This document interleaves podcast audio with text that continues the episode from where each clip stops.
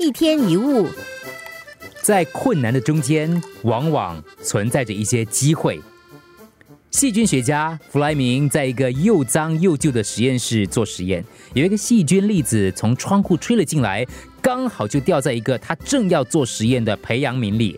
虽然破坏了实验，却让他发明了帕尼西林。几年之后，有人请他去参观一个现代化的实验室，很光亮，一尘不染。带他参观的人就说：“当时你没有这样的实验室，很可惜哦，否则你一定可以发现更多的好东西。”这个时候，弗莱明就说了：“但是我绝对不会发现帕尼西林的。”美国知名歌剧演员孟塞尔第一次到纽约歌剧院登台的时候，唱到第一个节降一调的时候，竟然表现得出乎意料的出色。他的妈妈跟朋友都非常惊讶，特别到后台去向他道贺。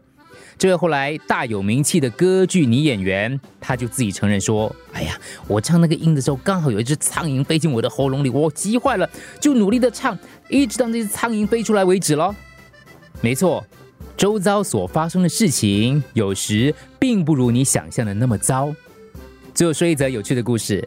有一间时装店夹在左右两间的同行之间，左边的一家就挂着招牌写“清仓大减价”的招牌，右边的这家挂着“跳楼大拍卖”，他的店在中间。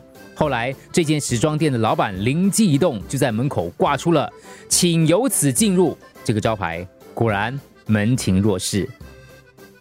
困难常常是披着面纱的机遇。有时候难题当中会藏着创造的可能。